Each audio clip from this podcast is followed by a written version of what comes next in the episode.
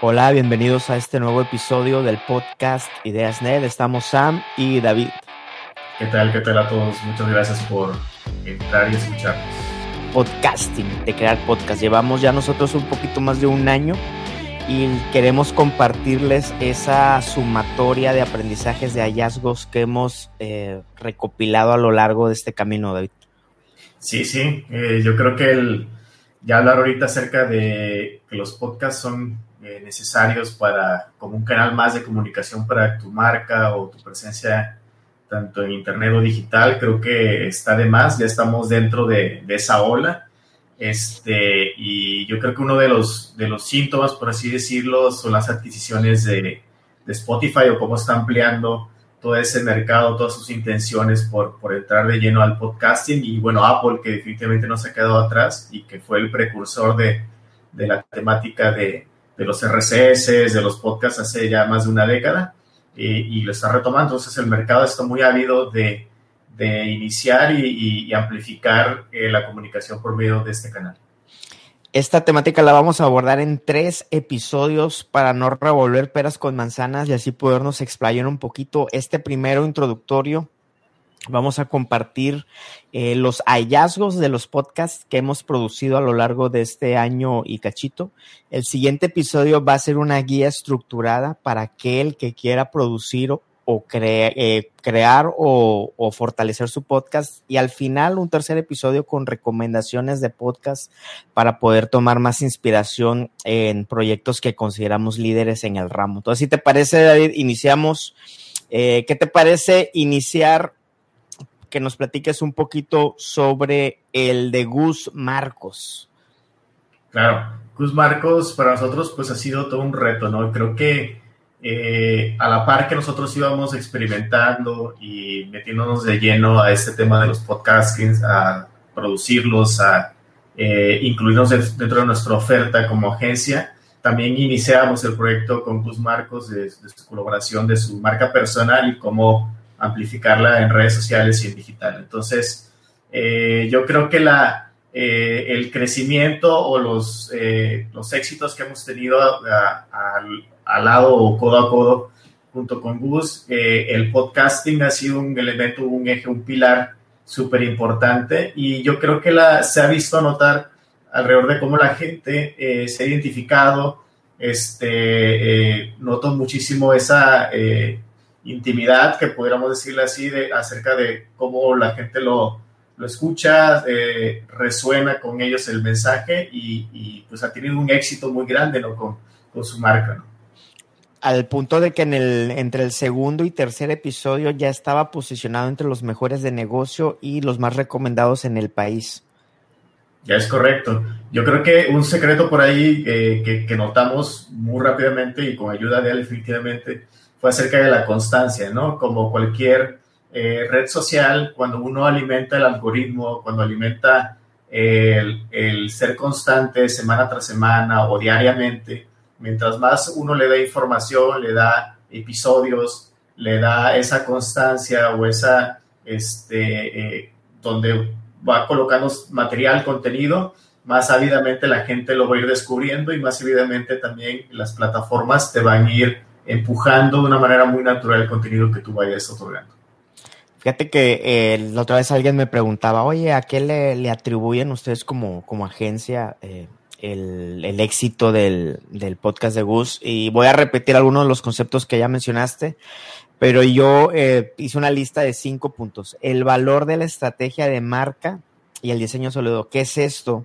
Que el, el podcast responde como un canal como una vía eh, que, que transporta mensajes que responden a una estrategia general de marca. ¿Qué es esto? Ahí a veces hay una misconception, le dicen los, los americanos, o un malentendido de que creemos que el podcast es un producto en sí. Esa visión es muy chiquita. Eh, nosotros tratamos de empujar a, las marcas con las que colaboramos, a nuestros partners, a que piensen más arriba como una estrategia de marca. ¿Qué quieres comunicarle que sea valioso a una audiencia específica? Entonces el podcast de Gus juega un papel muy relevante en esa estrategia. Eh, segundo, eh, la comunidad, como ya mencionaste, que se genera en torno a Gus, ella es una audiencia eh, cautiva en el buen sentido, que está esperando los mensajes de Gus y esperan con anticipación el, podcast. Eh, los mensajes bien alineados, ¿qué es esto? tratamos de ser un poco compactos, sugiriéndole temas que estén alineados entre sí y que respondan a lo que se va a estar comunicando en las demás plataformas. cuarto, contenidos que son ejecutados a partir de, ciertos pilares. ¿Qué es esto? Por ejemplo, en el caso de Gus, tenemos tres pilares que son eh, la parte de negocio, el segundo es la parte del bienestar físico, el wellness, y el tercero, que él platique de sus productos o de sus proyectos, ¿no? Entonces el podcast responde a ese ritmo también. Y por último, que es una voz genuina, ¿no? No está sobreproducida, eh, no está inventando cosas, no está diciendo cosas que no son inherentes a su persona y a su visión. ¿Cuál es, tú cómo responderías a esto de, si te preguntan, David, el éxito, a qué más le atribuyes el éxito del podcast de Gus Marcos? Sí, definitivo. Fíjate, yo creo que siempre para las agencias o quien está produciendo eh, alguien un podcast o un contenido para un tercero, la verdad es, es muy fácil irte eh, como el farol, que le llamamos así muy mexicanamente, eh, acerca de cómo creativamente puedes hacer contenidos rimbombantes o contenidos tal vez incluso muy atrayentes, ¿no? Que lo que se le llama como ese clickbait, ¿no? Donde tratas de, eh, o intentas atraer a las audiencias o intentas atraer la, o ir a la masificación de lo que, del contenido, los clics o, las visitas o las escuchas. A Con trampa, ¿no? Con trampa. Entonces, ahí la verdad es, muy fácil para nosotros o por cada uno de nosotros que estamos en el medio eh, caer en esa tentación, ¿no? Sin embargo, yo creo que algo, un, pilar que, que, con ayuda de Gus, definitivamente, ¿no? Él, él, es una persona, para los que lo conocemos, muy honesta, muy, eh, lo que ves es lo que obtienes. Transparente, ¿no? Transparente. Entonces, él siempre nos ha guiado y nos ha motivado a que, oigan, el contenido que generemos es algo que debe ser muy real, ¿no? Hasta en las fotografías, ¿no? Nos, nos ha solicitado de, oye, quitan un poco de filtros, que se algo muy natural, orgánico, orgánico a lo que yo ya soy, ¿no? Entonces, él ya lo tenía comprobado eh, ya de años, ¿no? En su Instagram, eh, por ejemplo, en el momento de subir fotografías. Entonces, la lectura rápida, esa sensibilidad que tuvimos en su momento para decidir, oye, no necesitamos irnos hacia ese lado de la masificación, sino concentrarnos en lo que él ya es y amplificarlo simplemente. Entonces, nosotros lo único que hacíamos es estructurar por medio de un guion, pero ese guion eran palabras, eran mensajes que Gus ya estaba hablando. Entonces, simplemente nosotros estábamos haciendo es como tratando de traducir eso, darle una estructura y dejarlo en un guion muy simple, con ideas, ideas muy relevantes para su audiencia y obviamente que iba a resonar con las personas que ya lo seguían. Entonces, no hay que aspirarle a, a, mentir, por así decirlo, a, decir que vas más allá o a usar un guion. Sobre prometer, ¿no? Sobre prometer, o episodios muy largos, por ejemplo, ¿no? En el caso de... De acuerdo. En, este tema, ahorita tocaste, tocaste muy por encimita el tema de, que el sobre conceptos relacionados a que el contenido es el rey y la importancia del contexto. Platícanos un poquito de eso. Sí, fíjate, tú lo, acabas de mencionar en el primer punto que, que, compartías de los aprendizajes con Gus, acerca de que eh, by the book, por así decirlo, el, el, cómo inicia cuando tú abordas un, un, proyecto de comunicación para redes sociales, por ejemplo, estrategia de contenidos, ¿no? Uno eh, debe de considerar esto como un canal más, pero primero, no, uno no debe de pensar, el, y, hay una cierta tensión y, al final trato, trataré de abordarlo, ¿no? Porque by the book, en los pasitos que uno debe de, de ir, en la metodología primordial, el primer origen es el contenido, ¿no? Y, es lo que yo veo mucho en el mercado o las personas que están abordando el tema del podcasting eh, o que apenas se están adentrando. Y yo creo que sucede en todas las áreas. Por ejemplo, si vas a, quieres aprender a hacer un videos internet, a ser un youtuber, a eh, saber cómo ser un buen, una persona ahí de, que promueve cierto contenido en Instagram, se clavan muchísimo en la herramienta, se clavan muchísimo en cómo alterar el algoritmo, en cómo editar, cómo hacer efectos, en qué qué micrófono utilizar, qué técnicas debo utilizar, qué plataforma es la correcta para deliberar.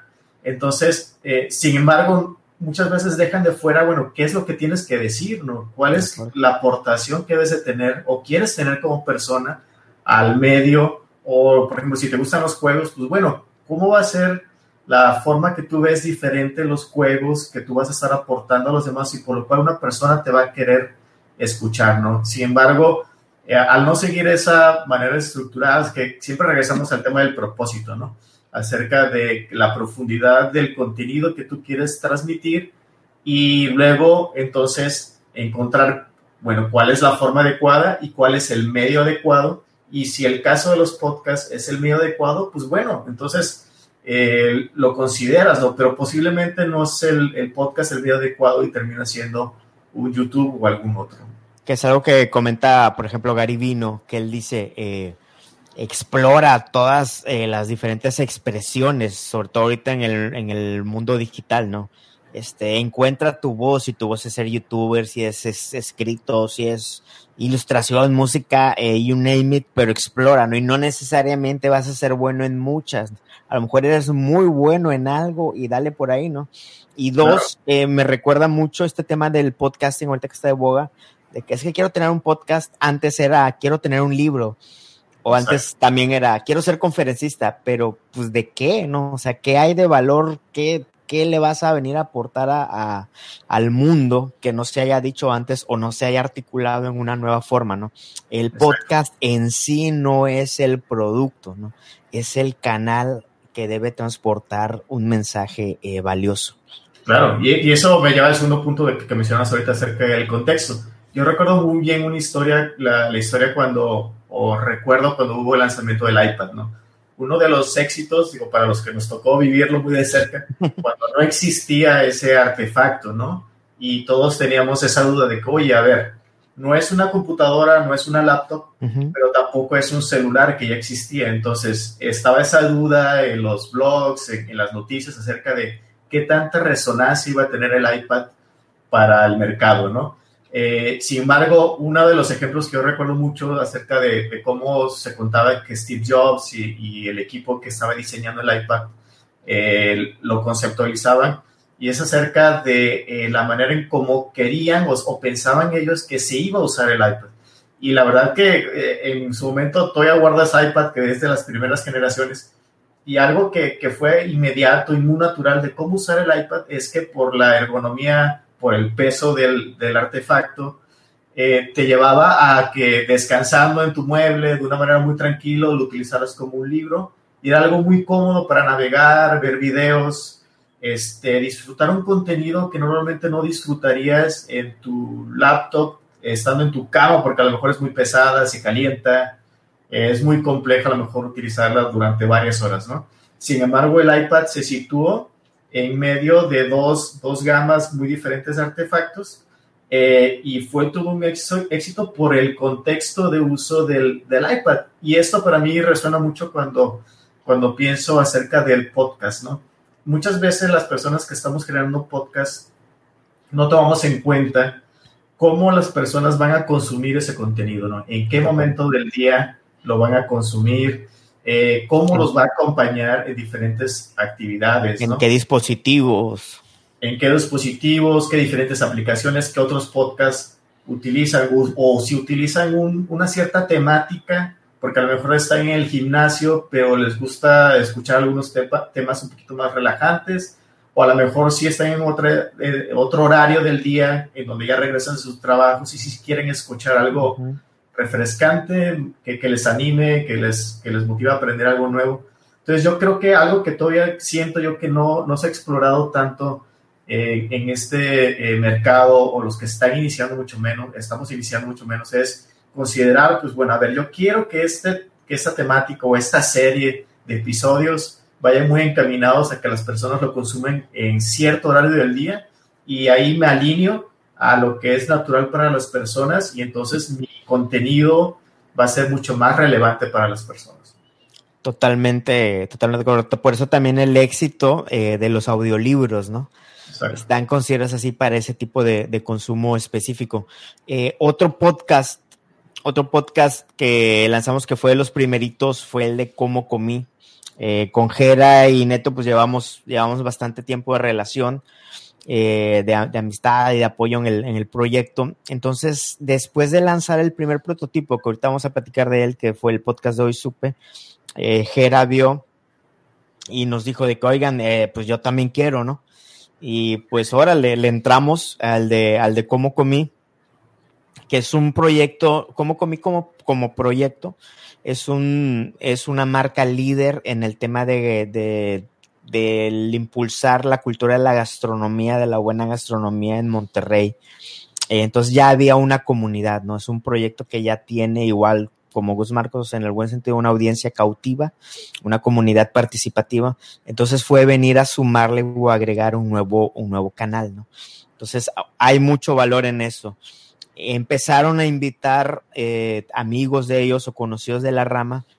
Eh, entonces las historias que empezamos a escuchar de ellos, por ejemplo, me acuerdo muy bien, el primer invitado fue Chuy Elizondo, eh, empezamos a escuchar historias que normalmente no sabíamos, ¿no? Porque vemos el, lo que se ve enfrente, ¿no? Pero empezaron a contar la historia, el background de sus proyectos.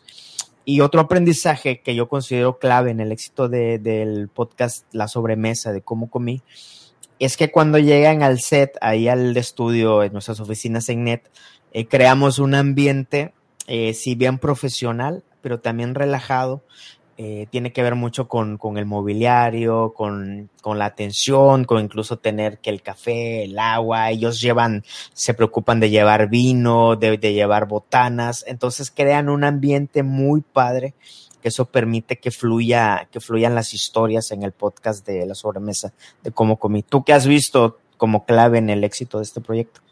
Sí, sí, muy, muy contrastante, ¿no? Con el proyecto de Bus, donde eh, en el caso de él es eh, más como compartir las ideas o de lo que les, está moviendo en ese momento.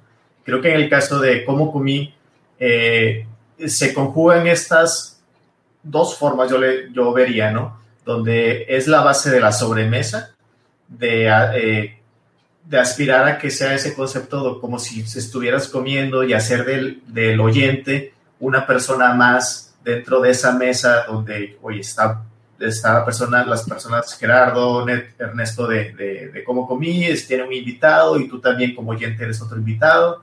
Hoy estamos platicando acerca de, oye, cómo empezaron, cómo eran sus sueños cuando formaste este restaurante, tus experiencias y se transforma realmente en esa sobremesa, ¿no? Entonces yo creo que eh, a diferencia de otros medios, eh, hablando del podcast respecto a otros, otros medios, eh, como redes sociales, etcétera, realmente sí hay esa intimidad, porque como no hay esa aspiración a veces de en ese momento de que se está grabando en video, pues se te olvida. Me recuerdo que a muchos se les olvidaban, les teníamos que decir, oye, ponte bien el micrófono, o nosotros teníamos que acercarnos, pero realmente sí logran, como es, pues son varios minutos. un eh, estado de flow, ¿no? Sí, entran en un estado como si realmente sí estuvieran platicando eh, en algún otro rato en una carne asada, ¿no? Entonces, yo creo Incluso que... se les va al punto de decir, oigan, esto no puede salir, por favor, ayúdenme a... Exactamente, sí, sí, hablando de esto, pues sí había muchas ediciones, ¿no? De, de, una, de un episodio, pues de ahí nos pasaban las ediciones y eran varios minutos, ¿no? Parte del show de hacer algo en vivo, este... Entonces, yo creo que se conjuga esa parte de, de que realmente eh, a la a diferencia de otro medio, porque ellos son muy activos en, Instagram, ¿no? Y tienen lo de las preguntas los jueves fuertísimo, ¿no? Pero realmente sí lograron hacer esa intimidad con las personas eh, por medio de un audio, ¿no? Entonces, yo, yo lo hago como una analogía, como si fuera un libro, ¿no? Los libros tienen esa nostalgia, ¿no? Cuando uno se lo lleva a un Starbucks o a un lugar, un café, y, y haces de tu libro, este, como esa rutina de de que, oh, ok, me siento a ciertas horas del día para leer el libro y luego regresas a ese libro y te recuerda a otras situaciones cuando tú leías ese libro o cierto este, aprendizaje. Yo creo que si se logra, eh, eh, los podcasts logran eso, ¿no? Porque el hecho de estar escuchando y a lo mejor vienes en el metro o vienes en tu carro, entonces sí logras como, como encontrar esa intimidad eh, más allá de un video o más allá de, de, este, de un Instagram o ver algo muy superfluo en el feed, ¿no? Yo creo que eso es algo muy padre que Como Comí ha logrado. Y esa intimidad, eh, no solo, o esa cercanía, no solo con Como Comí, sino con los invitados, ¿no? A partir de eso, eh, los que lograron o los que han disfrutado de los episodios del podcast de la sobremesa han, han fortalecido o enriquecido la percepción de las marcas de los invitados que han estado ahí. ¿Por qué? Porque, porque los ayuda a humanizar o a darle rostro, ¿no? a las, a las marcas que son restaurantes, que han sido marcas de vinos, de café, etcétera, ¿no? Entonces ya el tener una voz, escuchar el porqué o los propósitos eh, de cómo fueron creadas esas marcas o para qué existen, pues le da un sentido muy, muy clave, ¿no? El de cómo comí, a diferencia del de Gus, eh, ha sido en un formato más libre más de una plática, ¿no? En el de Gus hemos propuesto estructuras eh, que Gus, eh, digo, en conjunto con Gus, que él a la hora de grabarlo sigue esa, esa línea, enriqueciendo e improvisando, pero en un, en un marco eh, estructurado, ¿no? A diferencia del de, del de la sobremesa, en que desde un inicio Jera propuso algo libre, ¿no? Entonces van llevando las conversaciones en un estado un poquito más relajado e informal, pero de gran valor. Sí, fíjate que sí, hay, hablando acerca de, de lo que se conoce como eh, métricas de vanidad ¿no? En, redes sociales, acerca de, de, bueno, oye, cuántas, en el caso de los podcasts sería, bueno, cuántas personas te escuchan, realmente hay un engagement, la gente los comparte o los vuelve a escuchar. Yo creo que aquí más que eso, eh, lo que he notado de cómo comía ha sido ese valor que encuentran ellos y, y definitivamente lo encontramos nosotros porque pues, nos sentimos parte del proyecto y hemos conocido gente allí al ir a la oficina.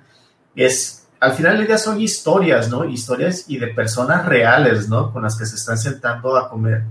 Este, literalmente están comiendo una botanita o, o tomando algo y recuerdan, ¿no? Recuerdan muchas veces de, oye, sí, mira esa experiencia de cómo inició el negocio, este, y, y, ese valor de, de, hacer como lo que platicamos una vez de la, de la fogata, ¿no? De, de, del storytelling, de, de, que muchas veces es el pretexto para contarnos una historia y volver a ser amigos, ¿no? De acuerdo. Entonces, eso transciende un chorro, ¿no? Yo lo, es lo que les agradezco mucho a Ernesto y a Gerardo que se han propuesto a continuar el proyecto, a hacerlo crecer, atreverse a, a que, no importando las métricas, eh, le han encontrado un valor muy alto al juntarse a recordar historias con sus amigos.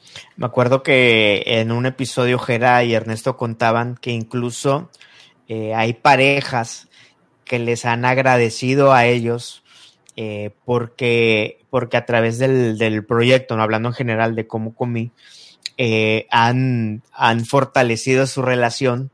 Una pareja, por ejemplo, que estaba fría, y que se propusieron ir a visitar todos los lugares que, que, que promovía como comino y a través de eso esta pareja se reencontró y reavivó esa flama. Eh, esas son las historias, ¿no? Esas son las historias que nutren, que nutren el propósito, que nutren la relevancia de proyectos como el de Como Comí y que se ven plasmados en el podcast, ¿no? O sea, lo escuchas y escuchas una voz auténtica que trascienden. Sí, fíjate, eso me recuerda y te, lo haría como en forma de pregunta. ¿Qué onda con el tiempo? Eh, que siempre fue una plática constante con Jera, decir, oye, deberíamos reducirlo en tiempo, se está alargando mucho. ¿Tú, tú qué le aconsejarías a alguien que, que está haciendo su podcast? Fíjate que el es ahorita, eh, pues tú y yo acabamos de entrar a Masterclass eh, y tiene que un día, ¿no? Eh, yo empecé la clase de Dan Brown, que es este novelista de, de bestsellers, eh, pues el código da Vinci, ¿no? Es su, su, su, su ópera eh, máxima, ¿no? Su obra maestra, perdón. El, y él habla de un concepto de que en las historias, uno, debe haber una promesa general de lo que vas a escuchar y debes, y debes lanzar muchas interrogantes que se deben ir cumpliendo conforme vas desarrollando la historia. Y otra, el elemento del, del tiempo, de que siempre debe haber algo marcando el tiempo. Di toda esta vuelta para contestar tu pregunta de que el, en las historias de la sobremesa vienen, viene un gran hallazgo del, del, una gran enseñanza del invitado pero, vienen muchos micro, micro enseñanzas que van liberando en lo que terminan de contarte el panorama general. Ejemplo, eh, es un ejemplo inventado, ¿no? El, un invitado de un restaurante que te cuenta la historia de cómo nació para contártela te va a ir contando recetas, te va a ir platicando de recetas que fue descubriendo en el camino, eh, de cómo encontró su local, de cómo hizo su branding. Entonces van liberando muchas enseñanzas, ¿no? Esa, esa yo creo que es la respuesta a lo que dices, ¿no? De que si vas a liberar muchas enseñanzas, pues apuéstale algo de, de bastante tiempo, ¿no? Como lo que estamos haciendo ahorita, ¿no? Tenemos una lista de muchos, en, muchas enseñanzas. Cuando vas a liberar aprendizajes eh, cortos o muy concisos, pues apuéstale algo de corto tiempo. Ok, perfecto. Muy bien. El podcast con el que iniciamos todo es como que el, el laboratorio inicial que es el del podcast de Hoy Supe, donde platicamos eh, de, de, historias. Y la, el génesis de este proyecto eh, lo acabo de entender igual en esta masterclass de, de Dan Brown en la que él cuenta que a los 16 años él estaba en un curso de, para escribir, ¿no? Y el maestro le dice, oye, este, platica sobre algo eh, que sepas muy bien. Y Dan Brown se queda, oye, tengo 16 años, ¿no? O sea, ¿de qué puedo saber mucho, no? Y él dice, no, platica, y el consejo de Dan Brown es platica de cosas que quieras aprender. Okay. ¿Qué es esto? Que en el de hoy supe, el año pasado, eh, se estaban cumpliendo, si no mal recuerdo, 75 años, eh, 75, 85 años del, del, inicio de la Segunda Guerra Mundial. Entonces era un tema que estaba muy de moda, algo que ya me interesaba, pero que, que quise saber más.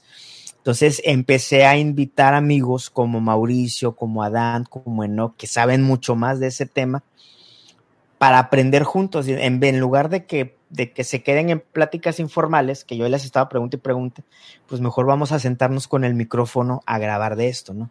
Entonces, ¿qué es? Los podcasts también pueden ser, servir para grabar esa, esa comunicación o para documentar esos aprendizajes de temas que quieres ir aprendiendo, ¿no? ¿Qué piensas de pues, eso? Sí, es como, como a, aquello que te sugieren o cuando estás eh, leyendo un libro acerca de que subrayes lo que estás leyendo o que hagas un abstract escrito, escrito acerca de, de, los aprendizajes que estás teniendo o la, la, la, retórica de los maestros, ¿no? De si, si quieres aprender algo, pues enséñalo y lo vas a aprender dos veces, ¿no? Exactamente, porque si no, ¿cuántas veces nos hemos frustrado en no lanzar proyectos por no ser expertos, no? Siempre está esa, esa vocecita crítica, ¿no? De que, ¿y tú quién eres para hablar de la Segunda Guerra Mundial? Oye, pues soy alguien que quiere aprender. Y me imagino que hay mucha gente que quiere aprender. Hicimos 10 episodios de eso, de esos que fueron los que detonaron el podcast, eh, que está posicionado como entre los mejores de historia. Y eso me lleva al, al siguiente punto el valor de encontrar un nicho no tan competido en la categoría de historia. O sea, hay muy pocos podcasts en español que hablan de historia. ¿Por qué será eso? Pues yo creo que es inherente a nuestros, a nuestros intereses, ¿no? O sea, te metes a los de chismes y de cotorreo, pues hay 10 millones, ¿no? Pero en historia no hay tanto y muchos de los que hay son de España, fíjate. Entonces ahí, ahí hay un nicho eh, no, no, tan, no tan explotado. También nos ha servido, eh, junto a otros que ahorita vamos a platicar, en el tema de la exploración de formatos, desde debate, diálogo, eh, opiniones un poquito más editoriales y más recientemente estamos explorando el formato de storytelling en la narración, hasta dramatizadas o interpretadas por, por quienes la narran para explorar esos formatos y tener en el catálogo diferentes eh, formas en que podamos compartir aprendizajes, que es algo que hemos hecho también en las, en las Net Talks, ¿no? O sea, exploramos con nuestros invitados y cada quien en su voz y en su formato, ¿no? Es algo que queremos llevar también aquí en los podcasts. Excelente. Y otro tema ahí es el concepto wiki, eh, que es esto, que es una invitación abierta a la colaboración, a la colaboración ¿no? Eh, gente que levanta la mano, oye, yo, yo quiero participar, oye, eh, por ejemplo, un episodio con Elena y su niña, oye, queremos participar. Y entre las dos grabaron un episodio. Eh, una chava que es de Sonora, que era muy, muy fan, entre comillas, del, del, podcast y levantó la mano que quería participar y ha estado grabando varios episodios, ¿no? Entonces, pues es, es, no estamos inventando nada, ¿no? Es el wiki, ¿no? que pues, hay conocimiento, hay conocimiento colectivo y vengamos todos a sumar. Qué padre, qué padre que, que se está dando de esa manera. ¿Cuál crees que ha sido de los mayores éxitos del proyecto?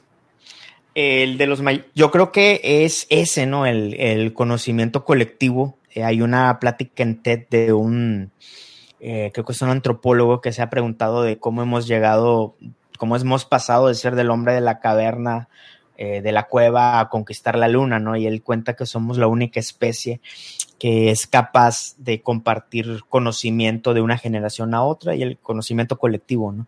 Entonces, hoy supe en su raíz es eso, ¿no? Es compartir conocimiento que no se quede, ¿no? Que esos aprendizajes que vamos a tener de la Segunda Guerra Mundial, pues no se queden en dos personas que están platicando en su casa, ¿no? Y es, y es la base de todos los demás podcasts que estamos, que estamos platicando, ¿no? Ok. Fíjate que eso es un buen aprendizaje eh, de que empujamos que nuestros proyectos de podcast sean para compartir conocimiento y no para un show off de mostrar músculos, ¿no? Claro. Que es en donde cae mucha, caen muchos proyectos, ¿no? Incluso agencias o personalidades que los usan para demostrar sus skills o sus conocimientos. Claro, y, la, realidad de, las cosas es que eso se nota, ¿no? Para la persona que es oyente, digo, creo que ambos somos oyentes de, de otros podcasts uno lee bastante eh, entre líneas cuando una persona lo hace de esa manera o se nota que cuando se está entrevistando a alguien por una, una situación más allá de simplemente compartir un conocimiento y más una situación de intercambio de comercial o, o, hay una agenda ¿no? detrás de esa, de esa entrevista o colaboración. Entonces, creo que cuando las personas, en el caso de Como Comí, por ejemplo, este, es notorio la, pues esa familiaridad que tienen entre las personas, y eso, pues notas que hay una amistad, ¿no? Más allá de, oye, está entrevistando Gerardo a, Chuy, ¿no? Más allá de las marcas, ¿no? Entonces, es, y, la gente creo que recibe más, más cercanamente el, conocimiento o las experiencias. De acuerdo, y bueno, cayendo al siguiente, si Gus Marcos ha sido un éxito en la categoría de negocios, el de cómo comí en la categoría de sociedad y cultura, el de hoy supe en historia, el de Linaje Águila, que es un proyecto futbolero, ha estado siempre posicionado entre los mejores de fútbol y en algunas semanas ha logrado desbancar a ESPN eh, entre en el mejor, en el top 1 de deportes, aunque ESPN hace 20 mil podcasts. ¿A qué se debe? Te voy a compartir cuatro puntos. Uno, es una marca ya posicionada en un nicho muy específico. Deportes, fútbol y Club América. O sea, está muy, muy segmentado. Y eso hace, me lleva al punto número dos, que el algoritmo de, en este caso de Apple Podcast, eh, lo identifique como exitoso, porque sabe que el universo no es muy grande, como si hablaras de deportes en general. Identifica que estás hablando de un nicho muy específico del, del fútbol, específicamente del Club América. Y entonces, a partir de eso, el algoritmo de Apple lo ha posicionado como el top uno, llevándose a, todos los demás de deportes, ¿no? Órale, es, que de hecho esa, esa, ese principio es uno de, las, de los clave para el emprendimiento, ¿no? Acerca del, de la búsqueda del nicho que eh, Seth Godin, ¿no? Bien lo dice acerca de la tribu, ¿no? La búsqueda de la tribu que resuene con, con el mensaje que tú quieras hacer o hablabas hace rato de la voz, ¿no? La voz que quiera hacer eh, respecto a un tema, es súper importante cómo pensar ese podcast que tú vayas a realizar, que la persona esté iniciando, para hacerlo muy segmentado y que esté muy alineado a un interés muy particular, ¿no? A lo, que quieras comentar. De acuerdo. Eh, eso ha generado una muy buena percepción eh, que a su vez ha permitido que cuando toquemos puertas de invitados muy importantes, igual estamos hablando del segmento de la América, eh, han accedido, por ejemplo, eh, tú, pudimos platicar con la máxima leyenda de la historia de la América, que es el señor Carlos Reynoso, eh, ganador como jugador y como, y como entrenador, tal vez el mejor extranjero que ha venido en la historia del fútbol mexicano. Hablamos con el matador Luis Hernández, con, Raúl Sarmiento, uno de los, de los cronistas eh, de fútbol más importantes en la historia, jugadores, del, jugadores y jugadoras del Club América u otros periodistas. Eh, al ver esa, al ver posicionado el podcast, ha permitido y ha fortalecido y permeado en la percepción general de la marca. También este nos ha permitido hacer experimentos de grabación en video de transmisiones en vivo y llamadas a distancia. Por ejemplo, antes de descubrir, por ejemplo, StreamYard, eh, que es donde estamos transmitiendo ahorita, streamyard.com, hacíamos las llamadas por teléfono y los poníamos en speaker. De ahí mutamos, descubrimos cómo hacerlo en Skype. Y luego de ahí mutamos a esto. Entonces, un proyecto que, que nos ha servido, como hay margen de equivocarnos, al ser tan libre o algo tan, tan, tan relajado, tan trivial como el fútbol, pues tienes derecho a experimentar y equivocarte muchísimo a diferencia que si lo hicieras en un proyecto de negocio o, de, o de diseño o de tecnología, ¿no? Entonces, hacer algo tan trivial, pues te permite estarle, ahora sí que picando y moviéndole y de todo.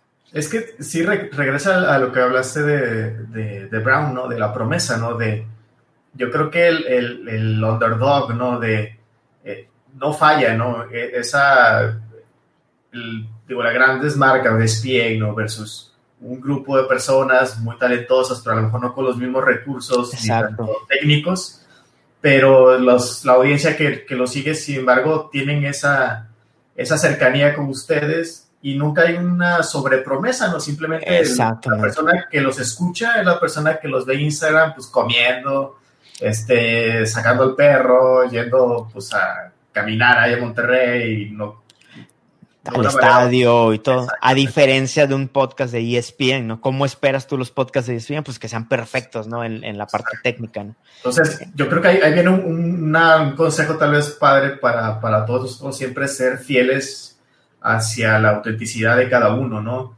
No, no como eh, y tal vez es, parte de los miedos o las inseguridades que a veces uno tiene de decir, oye, ¿cómo, cómo lo maquillo de más?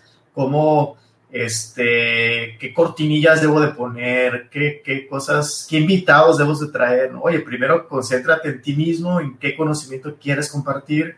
El equipo es, es importante, pero, pero es mucho más importante pues la llamada que vas a tener, ¿no? Si, no, no es lo de menos, ¿no? Pero si lo pones en speaker con que sea un buen contenido, una, la persona que está detrás, eso va a trascender más que la persona no le va a dar queso si, si, lo, si, si se escuchaba HD o, no se escuchaba HD.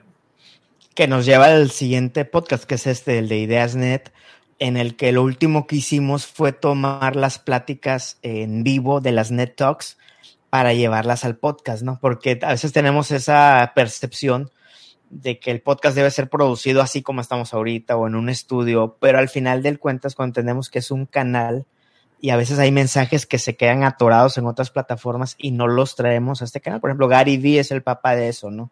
Que, que edita o se trae contenidos que dio en otros lados y los trae al podcast, ¿no? Carlos Muñoz lo hace muy bien en, en México.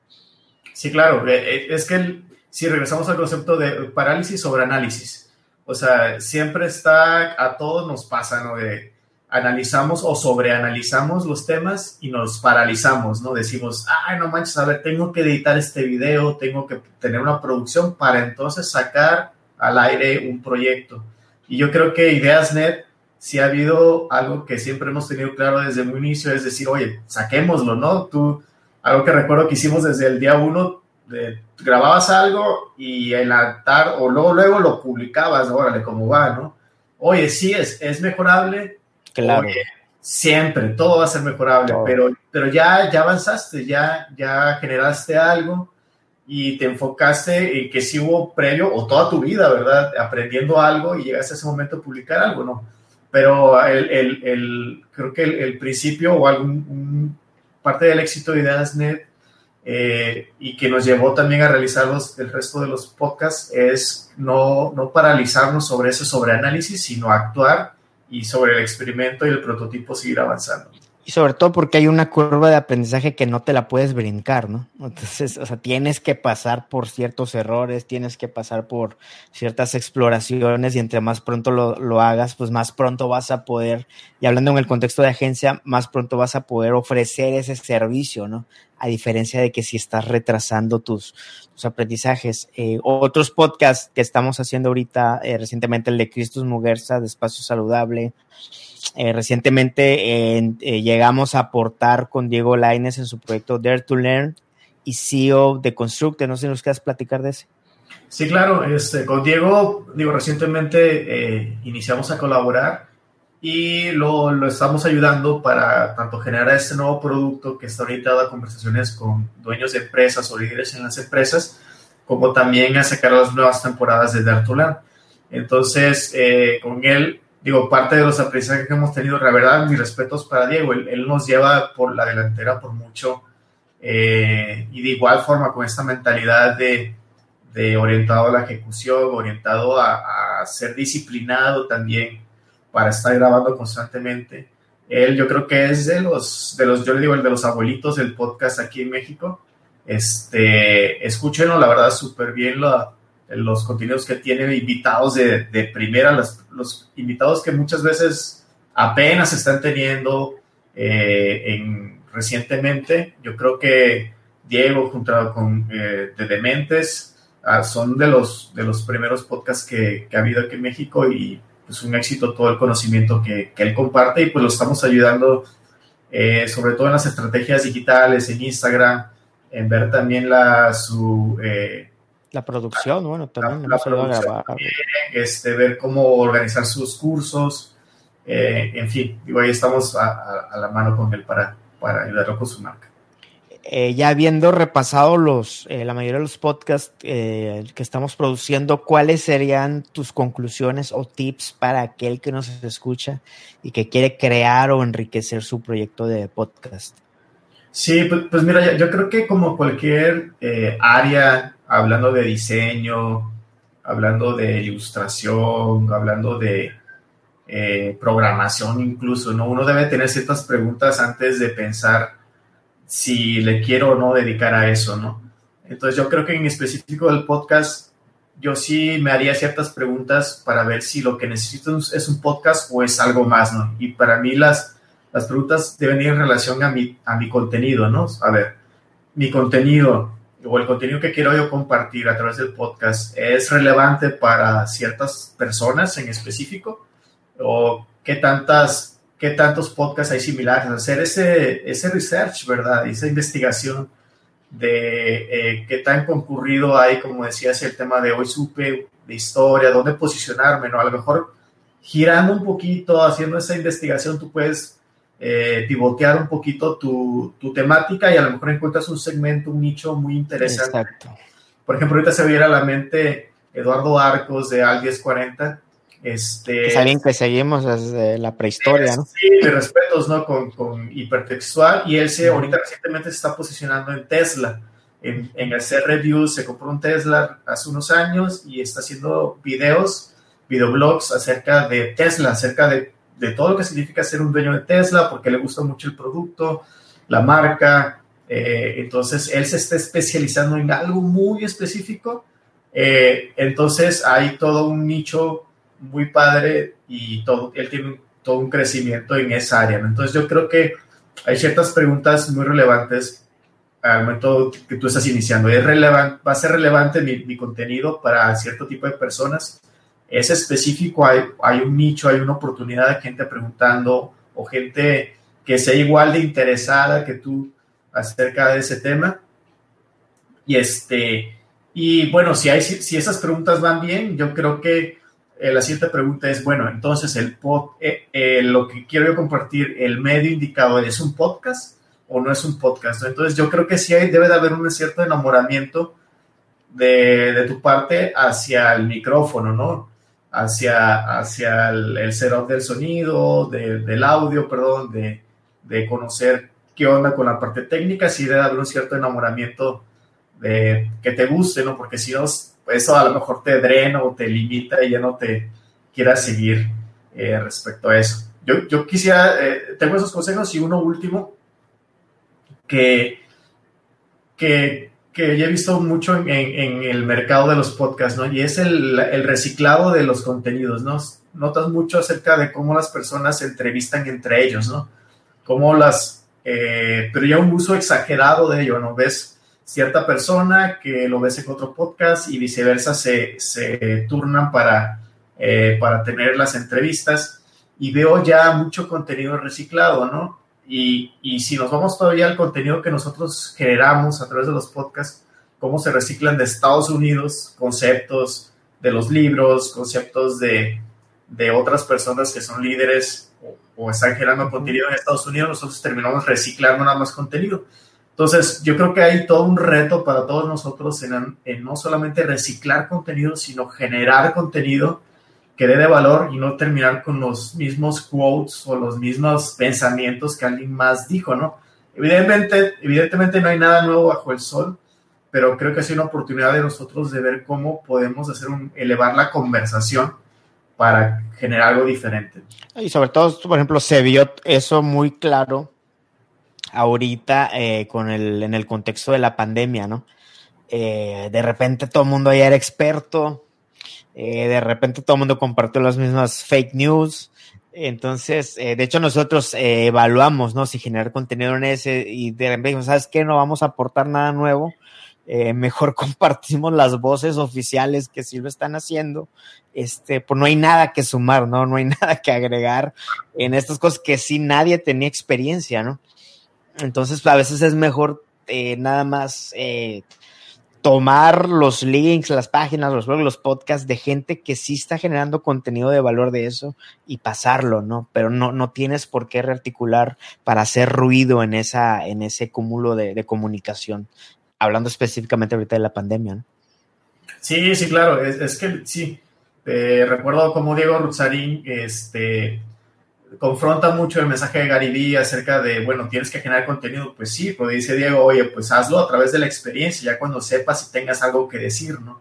Entonces, yo creo que en todos los casos, cuando es una, hay cierta responsabilidad, ¿no? Para los que eh, intentamos acercarnos a un micrófono y decir algo, pues bueno, al menos eh, aportar algo de tu parte, si vas a agarrar un tema, aporta algo, ¿no? Aporta algo y, y si es posible, a través de la experiencia que tú ya tengas, ¿no? por muy poca o mucha que sea la experiencia, se hace esa mezcla de conocimiento, pero aterrizado en un contexto propio y yo creo que a través de eso puede haber una conexión con alguien más que resuene con el tema que tú estás dando.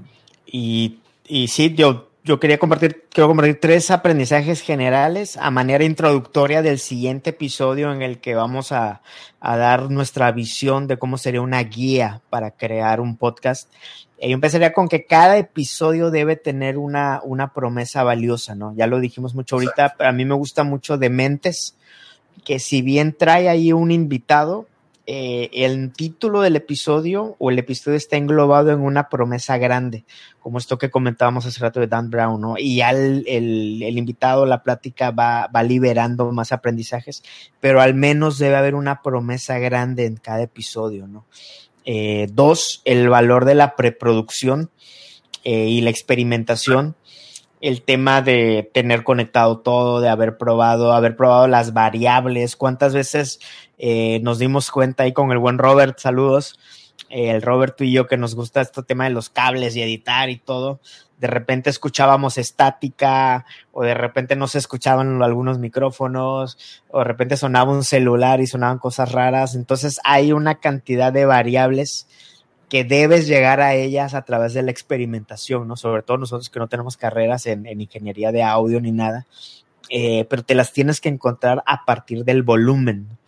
Si no, un día vas a estar grabando con un, con un invitado del cual solo tienes media hora y algo te va a fallar, ¿no? Por la ley de Murphy. Entonces, el tema de la preproducción. Y eh, fue muy valioso el haber pivoteado en, herramientas técnicas. Eh, por ejemplo, empezamos con una interfaz de audio, una Behringer, eh, luego cambiamos una grabadora, ¿cómo se llama esa? La Zoom H6. Que la interfaz, eh, para quien nos escucha, es una, es una interfaz de audio que va conectada a la compu y los micrófonos van conectados a la interfaz de tal forma que tú a través de un software en la computadora obtienes el audio de cada micrófono. Cuéntanos cómo es la grabadora, la Zoom. Sí, la, la, Zoom es, eh, pues está muy orientada a la portabilidad. Esa es la, ventaja que, tiene, eh, que funciona con pilas integradas, este, o, y, la, es opcional, por así decirlo, el tener la computadora conectada. Entonces, en un ambiente donde necesitas ir a un restaurante, por ejemplo, que suceden como comida, yo creo que en el próximo episodio contamos más esas esas experiencias, eh, pero sirve muchísimo para, para que si iniciado un software, tú ya estés grabando eh, y capturando el sonido que venga a través de las diferentes entradas. Grabo en una, en una tarjetita, ¿no? Entonces ya se la, te la pones en la compu y ya se quedó grabado. Eh, pivoteamos de eso, de la interfaz a la grabadora. Los micrófonos, yo estoy grabando con un ambiental, tú estás grabando con otro tipo de micrófono. Hemos explorado los lavaliers. Entonces, estamos entendiendo cuál es el uso específico y el valor para cada micrófono. Los programas o los softwares de, de edición de audio se llaman DAW, Digital Audio Workstations.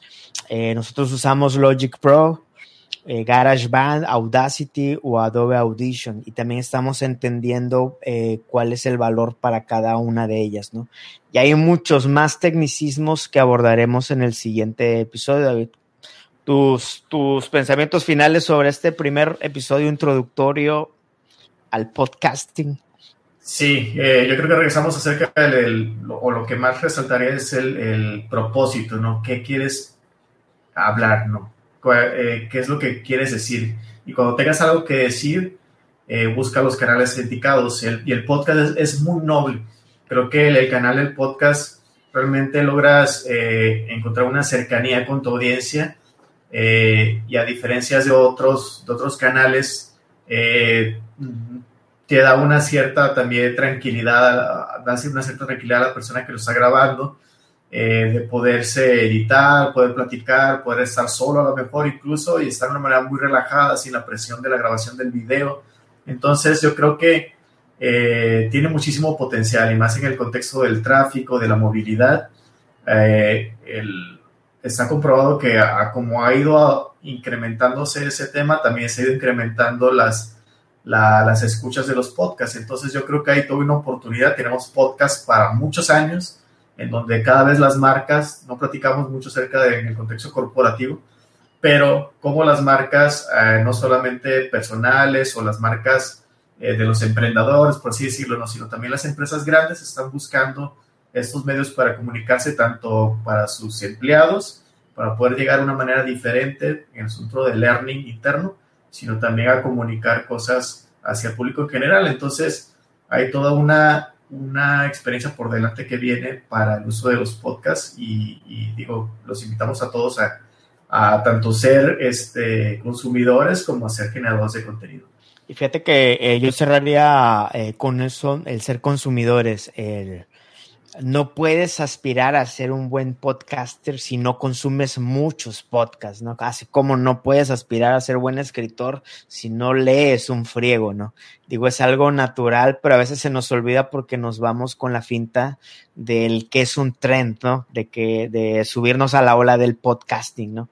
Pero si no soy un consumidor, este, fanático de muchos podcasts, es muy difícil que yo pueda tener, tener o desarrollar esas habilidades y ese gusto y esa paciencia por, por esta práctica de crear podcast. Así es.